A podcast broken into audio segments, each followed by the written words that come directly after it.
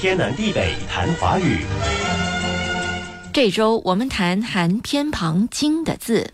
昨天谈过了，左边带绞丝旁“已经”的“经”，“经”本意指织布的纵线与纬相对，后来“经纬”的意思引申为南北东西的意思，南北称为经，东西称为纬。经是主要的，因此人体气血通路的主干也称为经，比如经脉、经络。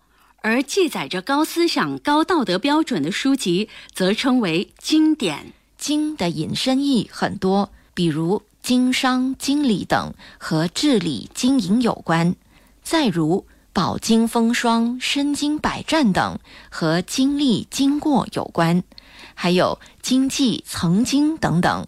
带绞丝旁的“经”还有一个读音“净”，做动词构成的词有净纱。织布之前，把纺好的纱或线密密地绷起来，来回梳理，使它成为金纱或金线。这就很好理解为什么“经”或“净”带绞丝旁了。好，下一个含偏旁“经”，同时读作“经”的是带草字头的“经”。带草字头的茎是植物体的主干部分，上部一般生有叶子、花和果实，下部和根连接。茎能输送和贮存水分、养料，并有支持枝叶、花、果实生长的作用。有直立茎、缠绕茎、盘圆茎、匍匐茎等不同类型。茎也用在像茎的东西，比如阴茎。刀茎，刀茎就是刀把儿。做量词则用于细长条形的东西，比如树茎白发、树茎小草。树茎白发小草，茎做量词是书面上的文言词语，怪不得日常生活不见有人这么用。听听也无妨，要不然我都不知道茎还有量词的用法。另一个含“经”读作“经”的是带三点水的“经”，用于河流的名。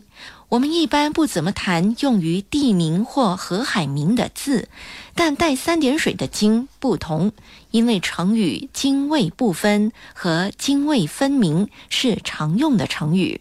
如果不知道“泾渭”，就很难明白这两句成语。泾河发源于中国宁夏，河水流到陕西境内的渭河。泾河的水清，渭河的水浊。泾河的水流入渭河，清浊分明，不相混杂，因此泾渭分明，比喻是非分明，界限清楚；而泾渭不分，比喻是非不分，界限不清。天南地北谈华语。